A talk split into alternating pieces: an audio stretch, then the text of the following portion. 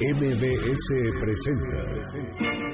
En la esquina de mi barrio hay una tienda que se llama La Ilusión del Porvenir. El Cocodrilo. Crónicas de la ciudad para viajar por la historia, sus personajes y lugares. Y le sigue la mejor carnicería, donde vende el aguayón Don Baltasar. Súbete en el cocodrilo y disfruta del recorrido por calles y anécdotas de esta ciudad. Conduce Sergio Almazán. El cocodrilo comienza su recorrido. ¡Vámonos!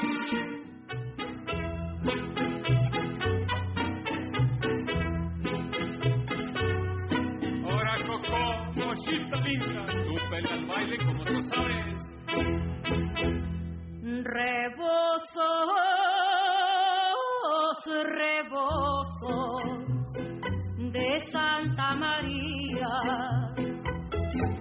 mestizas que bailan, llenas de alborozo, entre los encantos de mi vaquería. Albarradas blancas brocas de los pozos, de paja de la tierra mía. Albarradas blancas brocas de los pozos, capitas de paja de la tierra mía.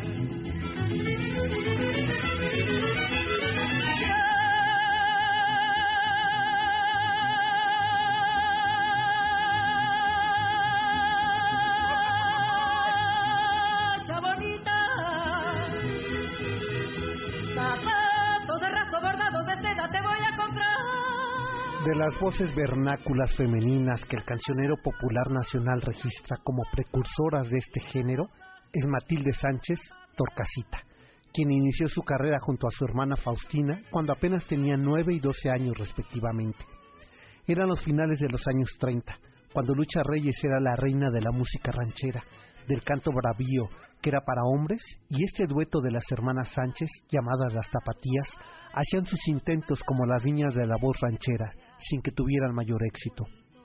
Sería en 1939 cuando estando en Tampico, donde la Tapatía se fue a vivir con escasos 13 años, tuvo que sustituir a Lucha Reyes en un concierto donde la reina de las rancheras estaba indispuesta para cumplir con su presentación en el Teatro Principal de Tampico, por lo que le llamaron a la jovencita Matilde Sánchez para sustituirla.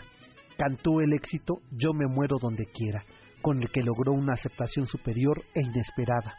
Esa sería el motivo para retomar su carrera ya como solista bajo el apodo de la Torcasita, grabando temas como Dos Arbolitos, Por un Amor, Arriba el Norte, Imploración, Aires del Mayap, que le estamos escuchando, Yo vendo unos ojos negros, entre una centena de canciones que integraban su repertorio musical. Nació un 13 de marzo de 1927, es decir, hace 90 años. Falleció el 1 de noviembre de 1988 con 61 años de edad a consecuencia de una insuficiencia renal. Su carrera quedó registrada en la vida musical del cancionero popular mexicano como una de las precursoras del género ranchero y del falsete. Feliz cumpleaños a la tapatía Matilde Sánchez Torcasita.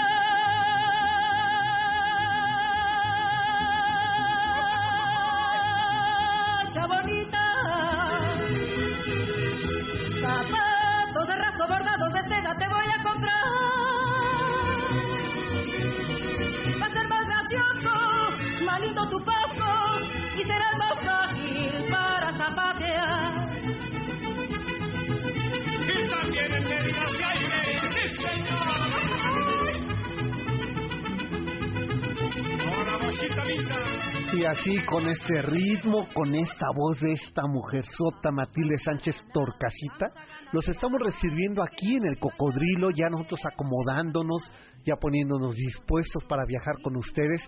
Y mientras ustedes se acomodan aquí en el 102.5 MBS, eh, déjenme darle la bienvenida a nuestro copiloto que nos va a llevar verdaderamente a la locura, ¿eh?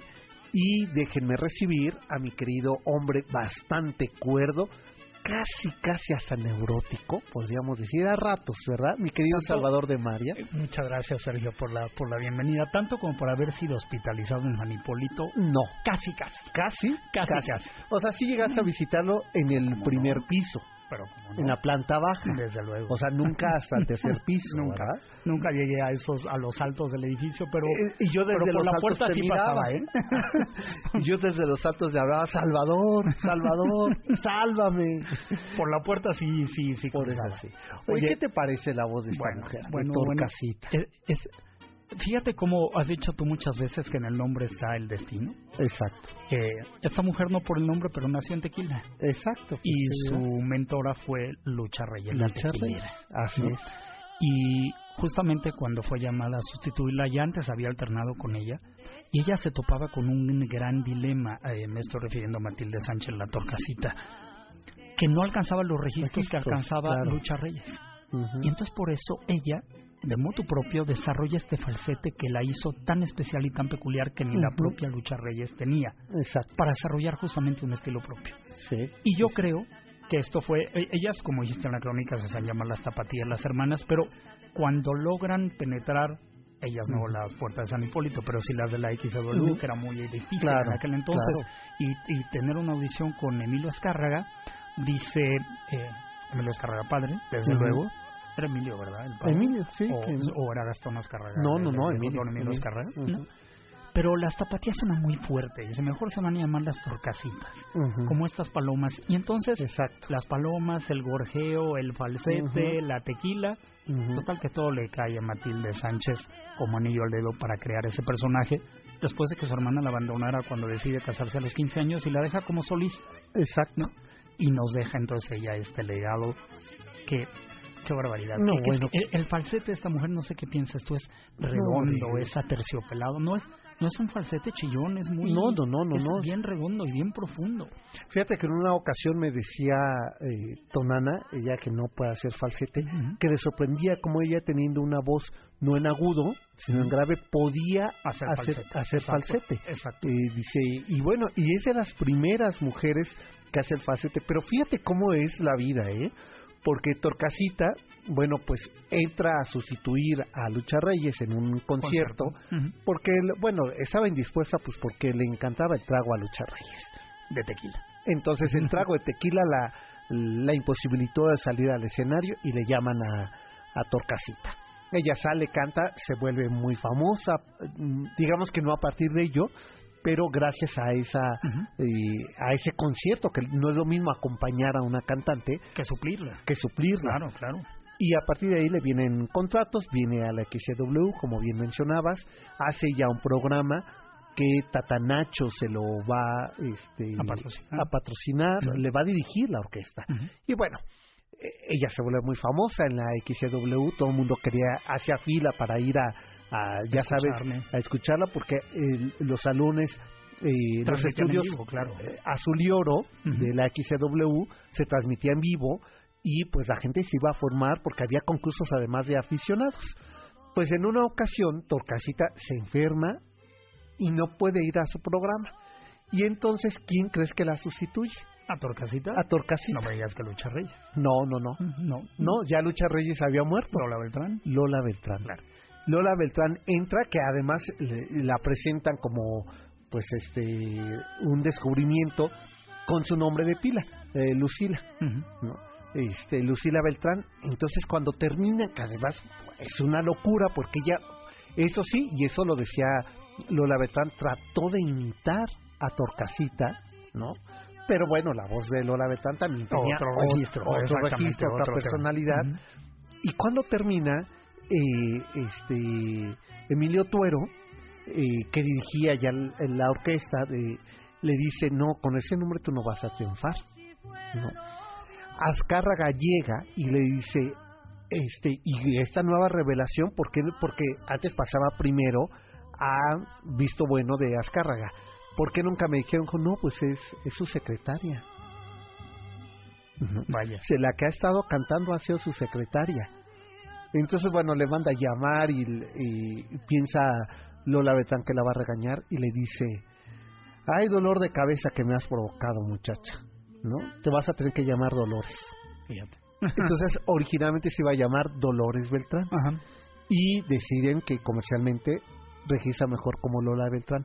Al siguiente día llega Torcasita a su programa y le dan las gracias. Por darle entrada a Lola Beltrán. A Lola Beltrán. Entonces, por eso te digo que no sabes lo que va a pasar. Uno no sabe para quién trabaja, exacto. pero además, sobre todo, yo creo que lo más lindo de esta anécdota que cuentas es que el talento es perenne, Es perenne. reverdece siempre. Claro. Y donde menos lo esperas, Donde está ya haciendo. Sí, sí, sí.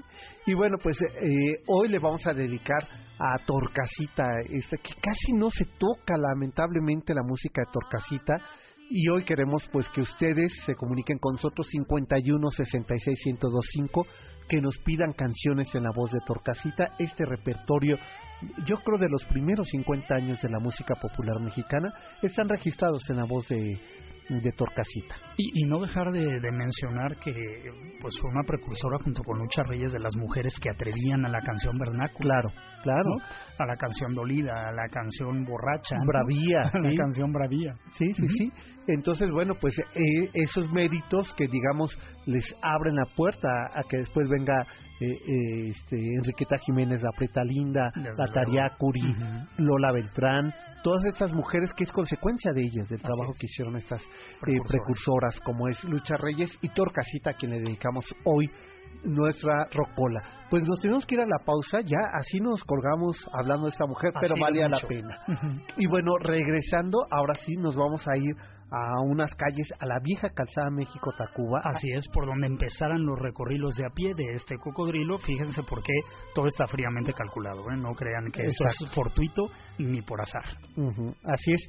Pues nos vamos a ir ahí, a la esquina de México-Tacuba, esquina Garrido, hoy Avenida Hidalgo, Hidalgo, correcto. eh, porque aquí se primero hay una, eh, una capilla eh, pequeña, Una modesta, ermita, una ermita eh, dedicada a San Hipólito. Y después, eh, en los predios de, de al lado, se va a erigir un convento, hospital, Así que es. no va a ser cualquier cosa. No. Y de eso vamos a platicar regresando a esta pausa. Este es el Cocodrilo MBS 102.5 y nos vamos con dos arbolitos, ¿verdad? Escuchando a la torcasita y volvemos.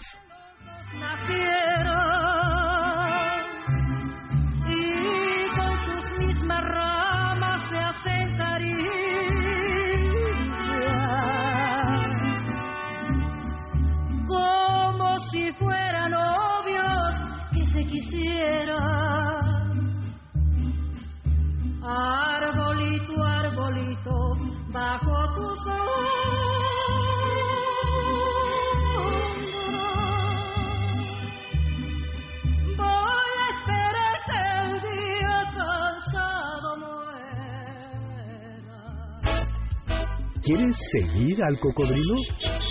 Súmate en Facebook, El Cocodrilo MBS.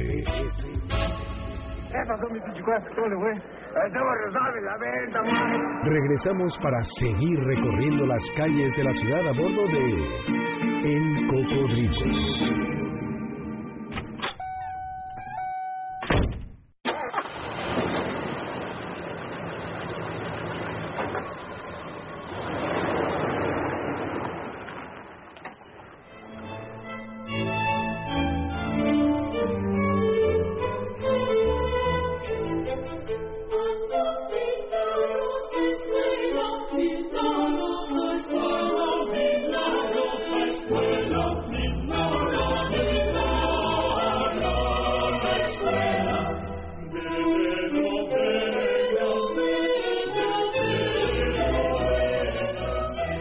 Es la mañana del año de 1577 y hasta la primera calle de la calzada México-Tacuba, esquina Garrido, a unas calles de donde iniciara la ciudad novohispana, se han dado cita obispos acompañando al arzobispo Fray Alfonso Mantúfar y parte de las órdenes religiosas de San Hipólito, porque se van a abrir las puertas de este hospital que llevará el nombre de la Ascensión de nuestro Señor Jesucristo, con una vocación, el servicio médico para débiles mentales, para mendigos e indios en desgracia.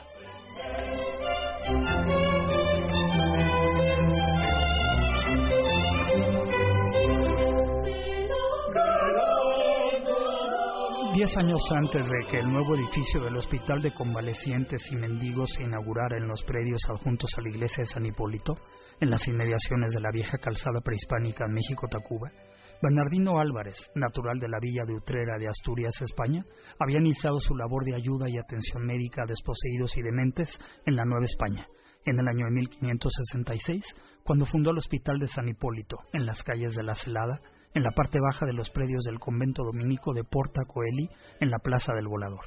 Espacio reducido y con serios problemas de higiene que resultaron al cabo de una década insuficientes para la demanda de la salud pública que ahí se dispensaba.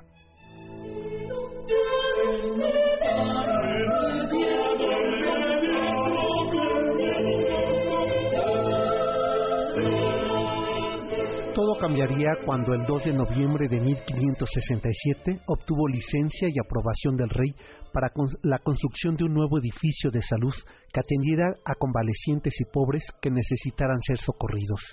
El ingrediente que sumaría Bernardino Álvarez a su labor era incluir a dementes, a débiles mentales y niños indígenas en situación de abandono por lo que la inauguración de aquel 1577 de las nuevas instalaciones en los predios del templo de San Hipólito, allí en esquina emblemática donde se encontraba la ermita de Juan Garrido, la capilla de los mártires, fue destinado para la loable labor de asistencia social y médica. Así que aquel 1577 fue inaugurado el hospital que llevaría el nombre de la Ascensión de nuestro Señor Jesucristo, con instalaciones reducidas y con nulo conocimiento de los requerimientos de enfermos mentales. Pronto, una parte de las instalaciones fueron disfuncionales para las necesidades de los pacientes.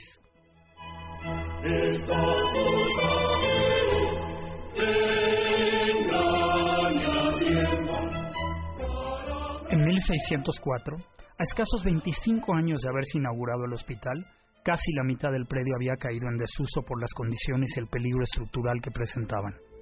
Además de que solo en ese tiempo sobrevivía aquel hospital de los dos nativos de la caridad pública que lograban atraer la congregación franciscana de Bernardino de Álvarez.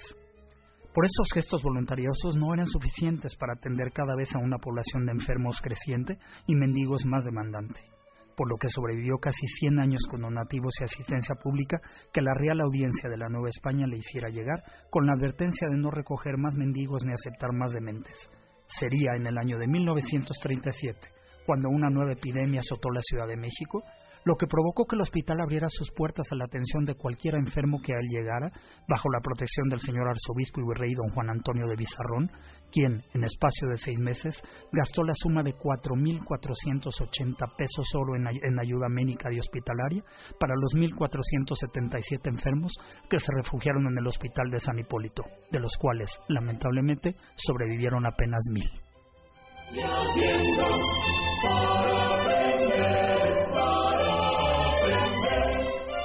viviría un siglo de ayuda y asistencia psiquiátrica, el primer hospital de su tipo que tuvo atención médica, social y filantrópica en toda América, hasta que en 1842 el gobierno provisional del general López de Santa Ana retiró el apoyo económico que desde 1750 mantenía el ayuntamiento como ayuda de salud social, lo que provocó que los bajos del predio fueran vendidos, rentadas las accesorias e incluso algunas de las celdas para dementes de peligrosidad tuvieron una cuota para habitarlas.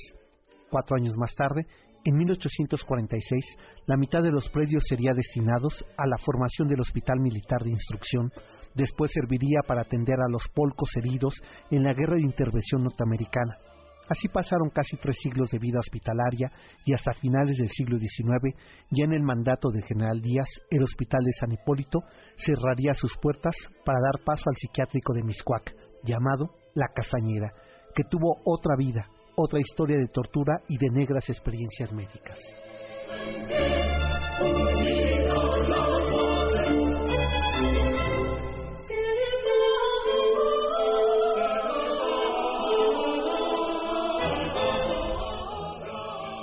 Salvador, pues estamos en esta esquina emblemática, una esquina fundamental para contar la historia de esta isla Tenosca, de la isla que a partir de este siglo XVI va a ser el territorio novohispano.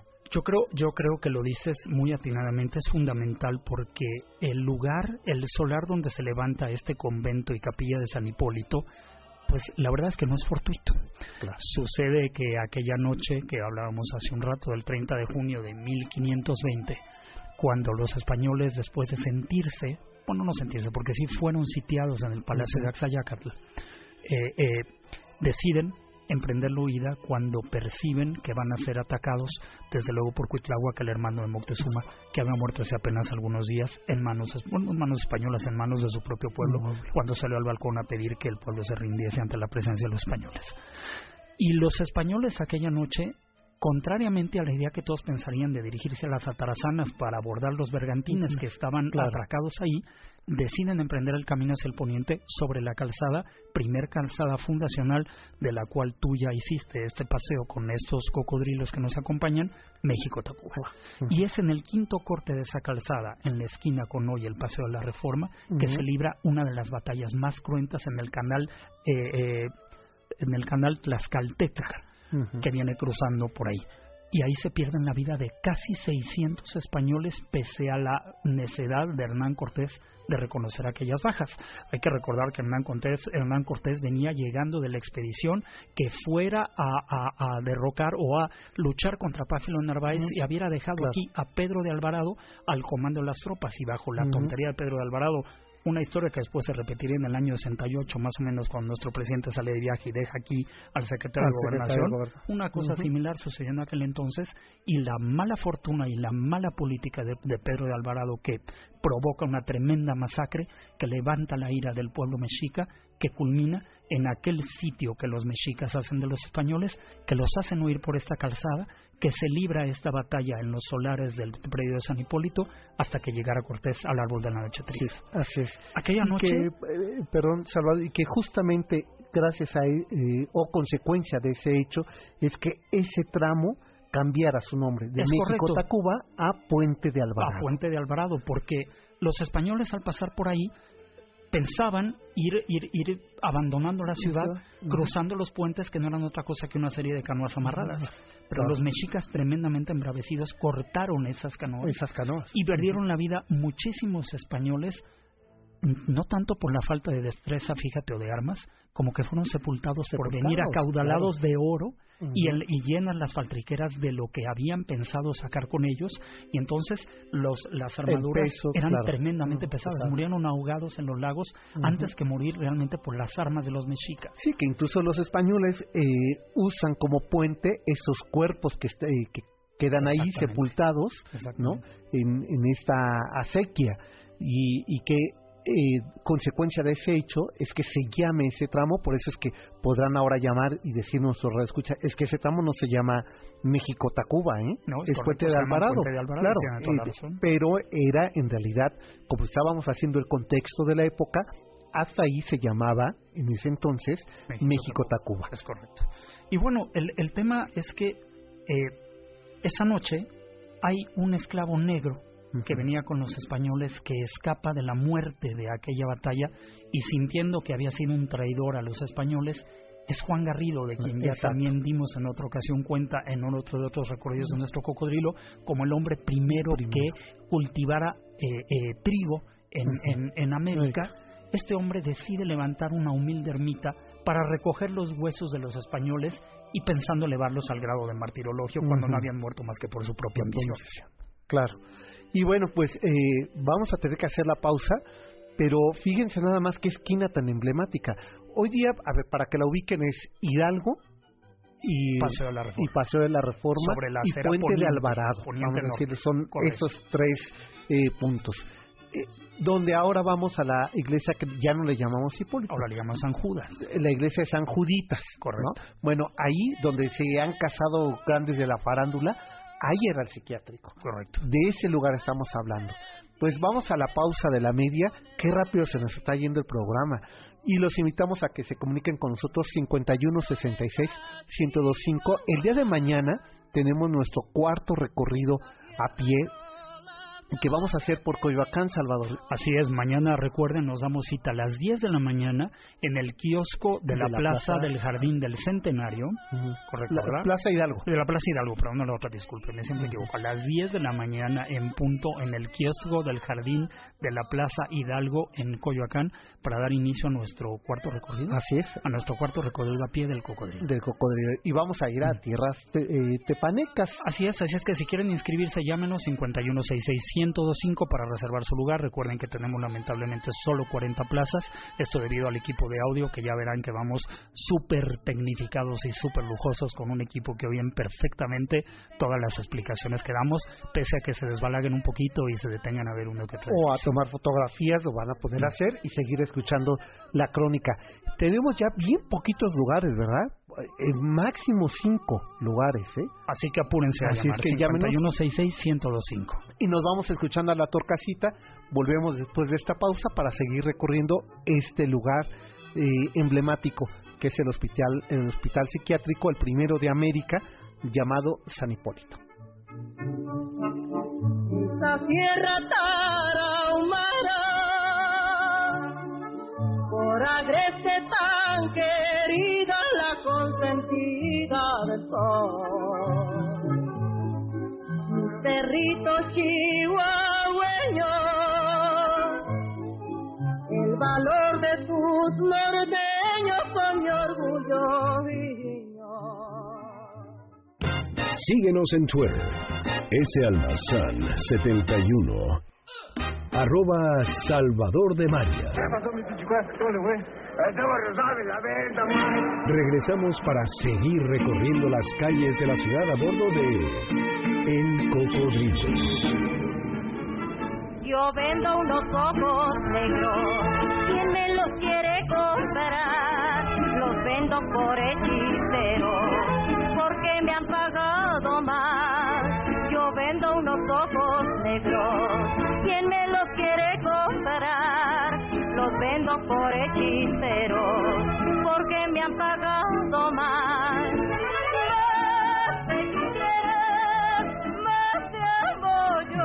esa voz que oyen ustedes de fondo es la de Salvador, que se atreve a cantar a- al aire. Oye, esa canción se la dedicamos a tu papá. Sí, no, no ¿Por qué no encontramos el abandonado, el pero yo sé que abandonado? le gustan esos ojos negros. Ajá. Yo vendo unos ojos negros. Oye, Y tenemos las redes que hoy se, se nos caen, ¿eh? Sí, Leticia. Leticia Santiago, que nos escucha desde Playa del Carmen, en Quintana Roo. eh, Georgina Cruz, ¿tú sabes desde dónde nos escucha? ¿Desde dónde? Desde Berlín. ¿Qué te? Oye, qué Esta es la magia de la internet ahora. Así y es. Lucia Cueto desde los Estados Unidos. Nada más. Nada más. Así que este cocodrilo dirá, como ven, la gasolina mexicana da, ¿eh? Sí, da. Pemex da para por cierto, recorrer, ¿eh? por cierto que hoy estamos conmemorando la expropiación luego. petrolera, Así ¿verdad? es, Lo- 18 Lo has dicho por ello. Por ello. Y bueno, pues eh, recuerden La verdad, es que, la verdad es que me salió de... Se te salió. es que se te ocurrió a ti antes de que yo lo Claro. pensara. www.noticiasmbs.com Ustedes ahí ingresan, le pueden dar, eh, si nos quieren ver lo guapos que estamos el día de hoy, pues ustedes le dan ahí eh, Webcam en vivo. y ahí nos ven. Y si no, nada, puede dar radio en vivo y nos pueden estar escuchando. Y en la página de Facebook, que es El El Cocodrilo Cocodrilo MBS. MBS, ahí hemos estado subiendo ahorita algunos fragmentos de la transmisión en vivo.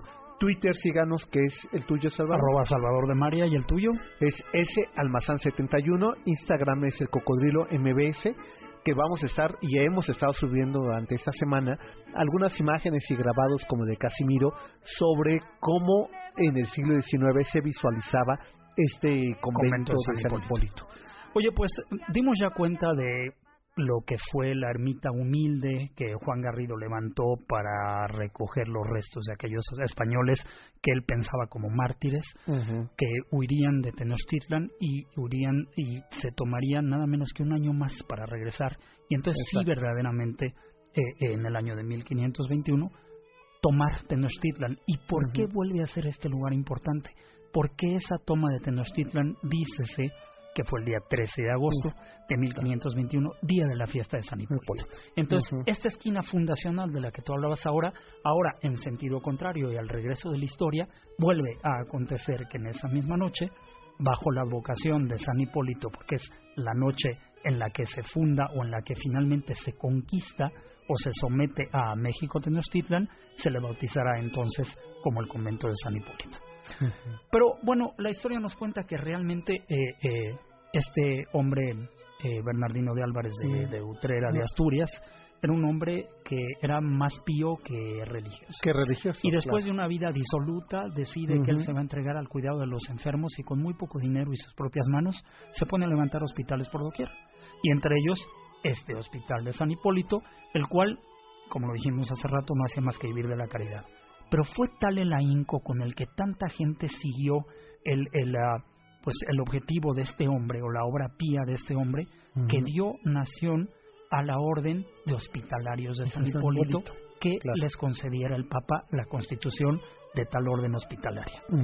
Y entonces así, con el paso del tiempo, como dices tú, lo que en principio empezó como una obra realmente pía, pobre, de la Exacto, filantrópica. pública, filantrópica, que apenas si reconocía y tenía las condiciones necesarias para atender a los enfermos, hacia el año de 1777 el virrey Antonio María de Bucareli escribiría a Europa diciendo que pocos hospitales tan portentosos y tan avanzados que él hubiera visto jamás en Europa como los cuidados que llegaban a prodigarse en aquel convento de San Hipólito. Claro. ¿Y qué es lo que logra con ello? Que también eh, recursos del ayuntamiento Del cabildo, eh, correcto. eh, se destinen justamente para El cuidado poder de los mendigos y de los y no solamente dementes. eso, sino poder ampliar las, las celdas por la enorme demanda que, que había. Entonces, eh, primeramente inició de un nivel, después se hicieron dos pisos y terminó con tres. Eh, ¿Cómo estaba distribuido? En la parte baja era prácticamente de atención eh, de urgencia. De primera atención. De primera atención. Después vamos a tener en un segundo nivel eh, eh, ciertas celdas que en realidad van a ser eh, 14 de cada extremo para poder atender eh, a enfermos que podían tener convivencia social. ¿no? Y en el tercer nivel, Aquellos que deben estar recluidos. que deben estar recluidos, que incluso se dice se levantaron bardas de más de dos metros de alto con apenas unas mirillas por donde se les hacía llegar el Los alimento. Correcto. Entonces iba a tener un enorme patio que eh, eh, para eh, el siglo XIX, en la intervención norteamericana, varios del- de, los de- Polcos. polcos, Ujú, ¿no? Tuvieron que eh, permanecer en los eh, solares, en del, los solares del patio, así es, en sus camillas, esperando a ser atendidos en este hospital. Fíjate, a mí como me llama la atención, Sergio, y seguro, como lo decíamos el otro día en la transmisión del portal de Mercaderes, estos problemas sociales que han tardado siglos Sí. en dirimirse o en resolverse, como desde épocas coloniales la atención de las gentes de situación de calle, Ujú, me sentó la palabra calle, no estaba acuñada, pero de situación de abandono requerían de la beneficencia pública para claro. llegarse de un lugar donde dormir y de alimentos. Bueno, el, el, el convento, ya no tanto el, el, el, eh, perdóname, la iglesia de San Hipólito se hace importante y también el convento, nuevamente porque el día 13 de agosto es el día en el que finalmente sucumbe eh, la gran México Tenochtitlan a manos de los españoles, había una fiesta muy importante que se llamaba la fiesta del pendón. Del. Y que a partir Ujú. de 1528, año con año, los españoles harían una procesión o la procesión del pendón en donde se corrían Exacto. toros y cañas y se hacían arcos maravillosos de flores de papel y, y de cánoras y de pájaros y aves y palomas. Los eh, eh, indios iban habituallados con sus mejores galas y los españoles exactamente igual. Y era un recorrido, una carrera adornada desde la Plaza del Cabildo hasta San Hipólito cada Exacto. 13 de agosto de cada año para conmemorar la rendición de México a Tenochtitlan. Qué desafortunada fiesta, pero de las pocas fiestas cabanas, caba- eh, paganas, discúlpame, y que justamente culminaban en la iglesia de San Hipólito. Así es. Y un poco para eh, poder seguir visualmente, digamos que sería toda la avenida Hidalgo. correcto. eh, y por donde huyeran los españoles por y donde- por donde regresaran exacto. después. y, y Tacuba. Correcto. Eh, es decir, donde está la Plaza Tolsa, seguían todo Tacuba hasta llegar al Zócalo. Así es. De ahí salían y terminaban Salían en de las esquina. casas del cabildo, iban hasta San Hipólito, acababa aquello con una misa en la iglesia, una una kermés, una una una jerga y eh, obviamente una una fiesta y después se dispersaba todo. Acabó yendo a- acabó siendo aquello una fiesta realmente que se convirtió en algo desafortunado y incluso hasta las autoridades dejaron de acudir a aquella fiesta claro. hasta que una vez proclamada la independencia dejó eh, por razones obvias desde luego de hacerse Exacto. aquella fiesta del pendón. Sin embargo, el hospital eh, en su Siguió actividad funcionando, siguió funcionando prácticamente hasta 1928, o sea, es decir, ya entrado el siglo XX, porque aún cuando se abrió en 1910 eh, La el- Castañeda. la Castañeda en esos predios que fueron de la, de la hacienda pulquera de Miscuac, donde ahora está la unidad Plateros, eh, ahí se levantó este hospital psiquiátrico también con una historia Eh, Totalmente, de una arquitectura exquisita, de una historia lúgubre y abyecta, Exacto. con todos estos primeros eh, eh, experimentos que se hacían sobre la psique humana en materia del comportamiento de los enfermos que ahí llegaban a recalar. ¿no? Sí. Fue. Y, y aún con todo ello, que se había inaugurado en 1910, que el doctor Lisiaga fue el encargado del, del hospital. Así es, conjuntamente con el con el arquitecto yerno, no no yerno Díaz, un hijo de Díaz. No, el hijo de justamente, Díaz, que fuera- Porfirio que Díaz. diseñara esa maravillosa fachada del Hospital de la Castañeda. Exacto, Bueno, fuera traída de una de, de una mansión, pero bueno, Ujú. todos los todos los pabellones del hospital, desde luego la mano del doctor Licea. Lisiaga. Y eh, aun cuando eh, ya no tenía la vocación de hospital psiquiátrico San Hipólito, seguía siendo un hospital para mendigos, Así es. eh, para gente en situación de calle. Así es, y para ancianos, y para ancianos desvalidos. Y para ancianos, exacto. Ujú. Pues que, que una nueva pausa, qué rápido se nos está yendo este programa, pero eh, regresando a la pausa, yo les eh, eh, les sugiero que anoten el teléfono 51 66 1025 porque siempre que les digo esto ya saben nuestros amigos escuchas tenemos algún regalito para ustedes Apréndanselo. 51 66 1025 que ustedes van manejando en un alto mándenos un Twitter a ya sea Salvador de María. o ese almazán 71, pero eso va a ser regresando de la pausa. Les voy a hacer una pregunta y les voy a dar un regalo que tenemos para ustedes. Volvemos. Yo que nunca sabía de placeres, hoy contigo me estoy enseñando. Si tú dices que ya no me quieres, como bala te sigo buscando. Ya por eso te estoy adorando, hiciste perder a la mala. Y aunque siga en el mundo ¿Quieres seguir al cocodrilo? Súmate en Facebook, El Cocodrilo MBS.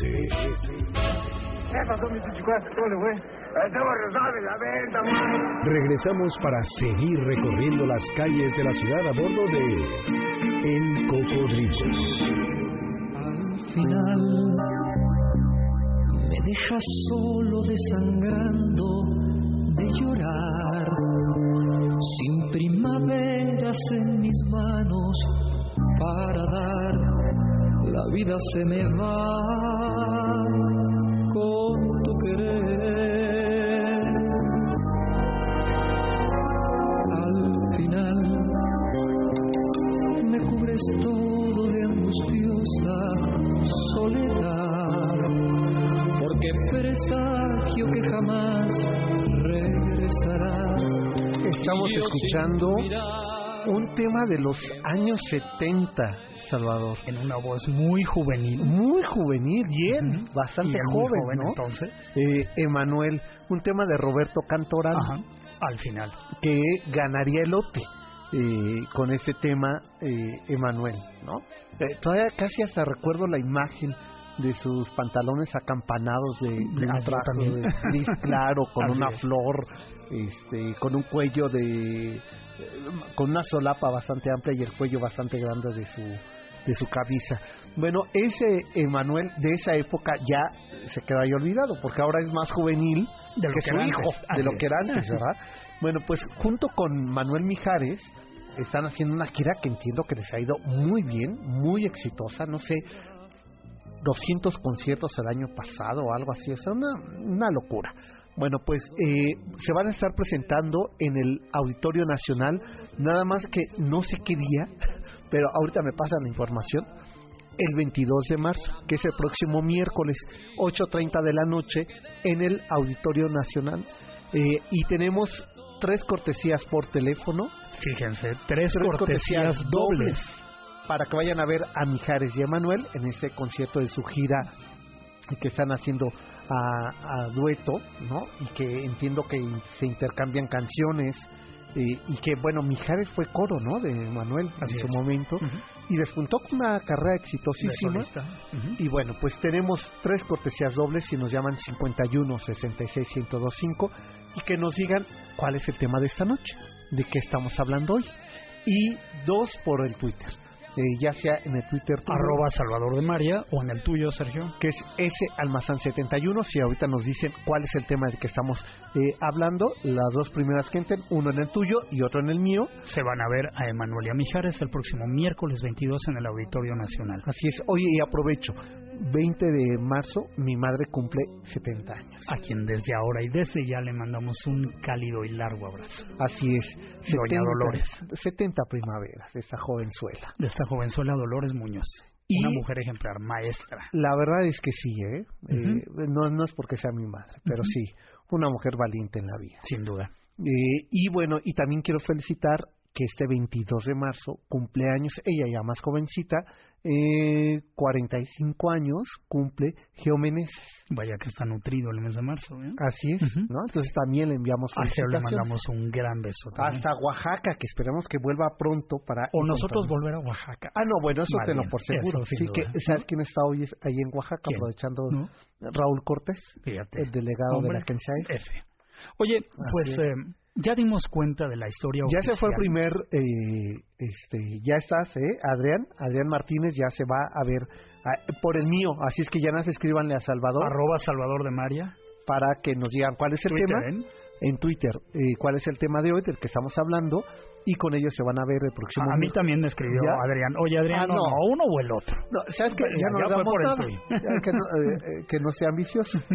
Bueno, Oye, Adrián, pues Dimos cuenta ya de la historia oficial o la conocida del Hospital de San Hipólito, pero hay, hay un rasgo peculiar de la capilla de San Hipólito. Seguramente tú te has fijado, como todos los que pasamos por esa esquina, que hay una escultura en la mera esquina, un bajo relieve, parecido como a los misterios que nos encontramos en la Casa de los Misterios, una piedra tallada. Este bajo relieve es obra del arquitecto José Arias y fue elaborado en el siglo XVIII.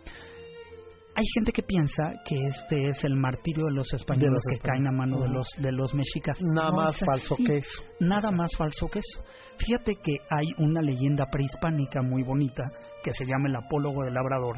Este era un indio que estaba labrando la tierra y que de pronto un águila lo toma de los cabellos, lo alza en vilo y lo deposita en una gruta, en una caverna oscura, y él sin ver persona alguna escucha una voz que le dice que se adentre en, la, en, la, en, la- en el oscuro de la gruta, en la negrura de la gruta, hasta que llega y se encuentra el emperador Moctezuma descansando y yaciendo adentro de la, de la gruta.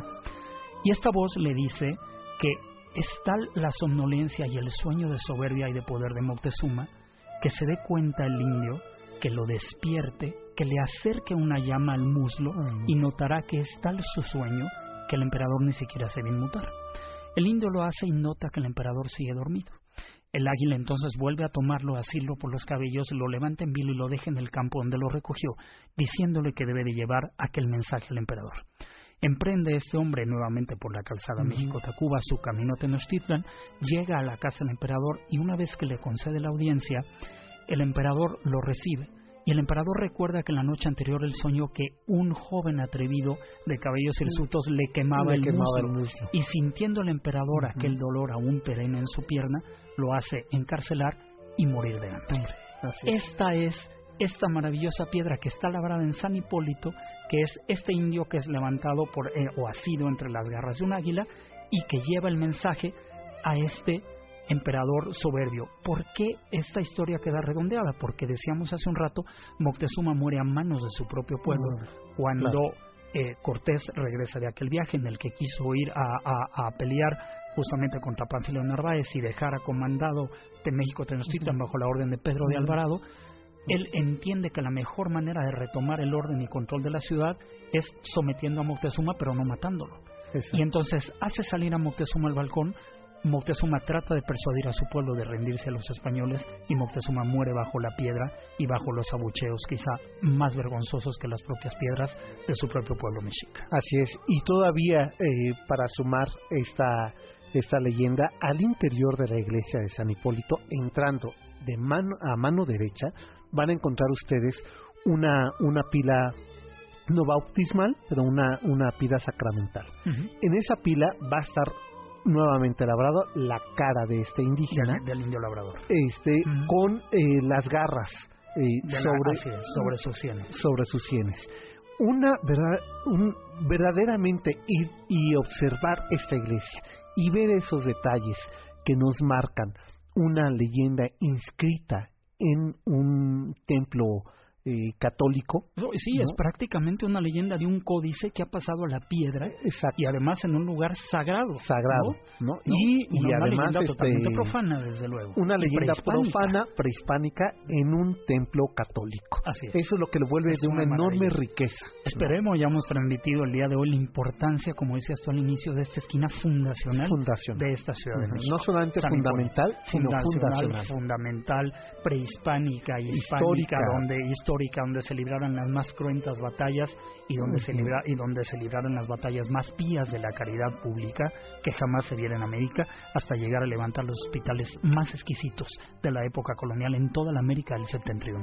Así es, y que eh, puede nada más de, de forma, tú lo puedes describir mejor, Salvador, entrar a esta iglesia puede darse cuenta cómo hemos ido aumentando los niveles de piso. Eh, Correcto, por el hundimiento de la ciudad. el hundimiento luego, de la ciudad. desde luego. Esta iglesia es una iglesia de orden de, de arquitectura jesuita de cruz latina, Mm, con una con una exquisita eh, eh, torre churrigueresca y Sí, una bueno. y una y una cúpula maravillosa con alicatones estupendos, pero sobre todo el retablo de la entrada es maravilloso, es una talla realmente exquisita, también churrigueresca, que merece mucho la pena visitarse. Así es. Y, eh, y bueno, vo- voy diciendo quiénes son los ganadores por teléfono. Javier Ernesto eh, Mercado Ramírez, Armando Juárez, María Asunción Sánchez Hernández eh, se van a ir a ver junto con Adrián eh, Martínez, se van a ir a ver a eh, Mijares y Emanuel al Auditorio Nacional. Oye, nos dice aquí Cini773 que participa por los boletos de Manuel y Mijares y dice que la respuesta es la noche triste. No, Nancy, no, No, es la noche triste. no. Pero ¿sabes qué? Como estoy de buen humor, Te la vamos a dar. Te la porque vamos a fue Un, un precurso importante la noche triste. Exacto. Y este. Ah, que tumbaron la casa de Joaquín Pardavé. Que eh, la señora María de Lourdes eh, Ramírez nos manda saludos y, eh, y nos comenta que tumbaron la casa de Joaquín Pardavé, que estaba en Concepción Baistegui, pero la tomaron ya hace unos años, ¿no? Ah, como hace Hace tres meses. Estaba yo a punto de ir a grabar ahí, en la casa No, de Joaquín Pardavé, que íbamos a hacer ahí un, un experimento. Pero sí, lamentable de veras que en, en esta ciudad no recuperemos la cultura popular y no la preservemos. Oye, Pero- nos dice Diego AGS que el tema se llama al final. Ese es el tema de la, La canción. canción, pero el tema- Diego. Pero no es el tema del programa. ¿eh? Ya- ya- Bueno, finalmente ¿eh? ya además ya te ganaron. ¿Quién, ¿Quién dice eso? Diego, AGS. eh, como de Diego, Aguascalientes, ¿no? Diego, el tema de hoy era el Hospital de San Hipólito, el convento. Date una vuelta. Exacto. Esquina de Reforma e Hidalgo. Bueno, Sí, afuera del Metro Hidalgo, ahí donde está la iglesia San Judas, de pues, San Juditas. no haya ¿no? pierde. Pues ya nos tenemos que ir, ya Janine está, que ya no sabe cómo apagar los micrófonos. Pasen buena noche y nos encontramos el, el día de mañana, los que van a tener la fortuna de que recorramos juntos eh, Coyoacán, no la fortuna de ir con nosotros, nosotros con ustedes. 10 de la mañana en el kiosco del Jardín del eh, Hidalgo. en Coyoacán. Así es. Y el próximo sábado en punto de las 7 de la noche. Hasta entonces.